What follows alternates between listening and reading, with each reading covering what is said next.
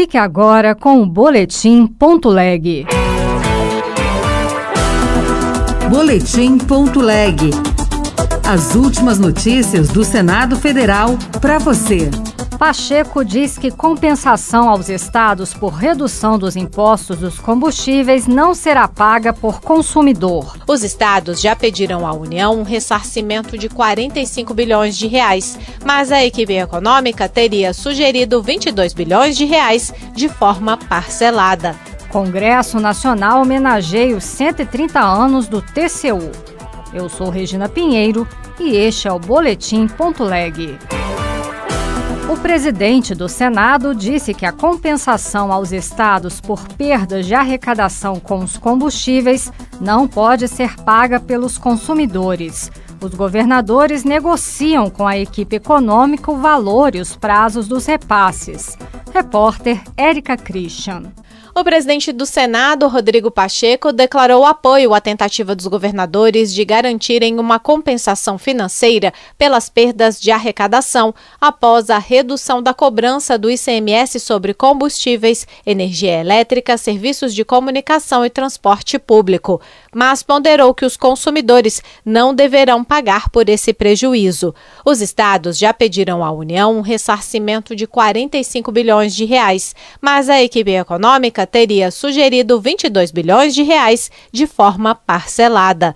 O governador do Piauí, Rafael Fonteles, afirmou que ainda não há um consenso sobre o valor devido pela União e o prazo para ser quitado. Porque envolve um gatilho, correção monetária, qual é a metodologia em relação ao ano, ao semestre. Confiante num acordo, a governadora do Rio Grande do Norte, Fátima Bezerra, ressaltou que os repasses financeiros são urgentes. A perda de receitas foi brutal.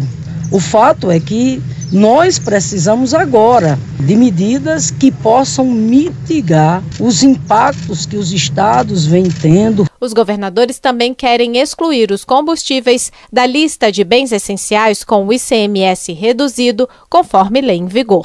O senador Sérgio Moro quer sustar o decreto que criou a chamada Procuradoria da Verdade.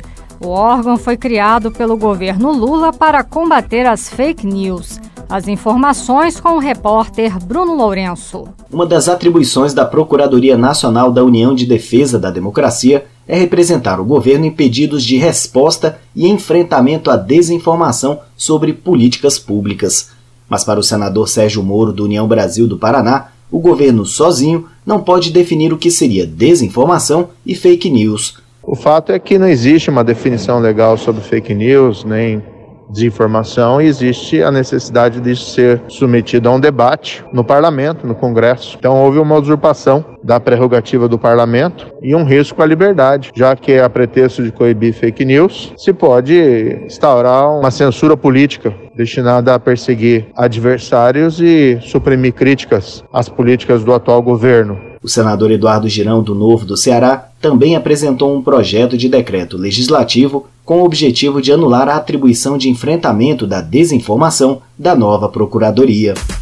O Congresso Nacional vai homenagear os 130 anos de atividade do Tribunal de Contas da União. A sessão solene acontece nesta quarta-feira, a partir das 10 horas da manhã. Repórter Bianca Mingotti. O Tribunal de Contas da União, TCU, foi criado em 7 de novembro de 1890 por meio de um decreto do então ministro da Fazenda, Rui Barbosa, mas só começou a funcionar efetivamente em 17 de janeiro de 1893, quando Inocêncio Cerzedelo Correia, assumindo a função de ministro da Fazenda, conseguiu implementar o tribunal. Em 2023, portanto, o TCU completou 130 anos de atividade. O pedido para a realização da sessão solene foi feito pelo senador veneziano Vital do Rego, do MDB da Paraíba, primeiro vice-presidente do Senado, e pelo deputado Hugo Mota, do Republicanos Paraibano. A Embaixada do Líbano no Brasil e o Congresso Nacional inauguraram a exposição Beirute O Caminho dos Olhares. A mostra do fotógrafo libanês Dia Mirad retrata as consequências da explosão que assolou o centro de Beirute, capital libanesa, em 2020. O público poderá visitar a exposição até o dia 10 de março. Outras notícias estão disponíveis em senado.leg.br barra rádio. Você ouviu Boletim.leg. Notícias do Senado Federal.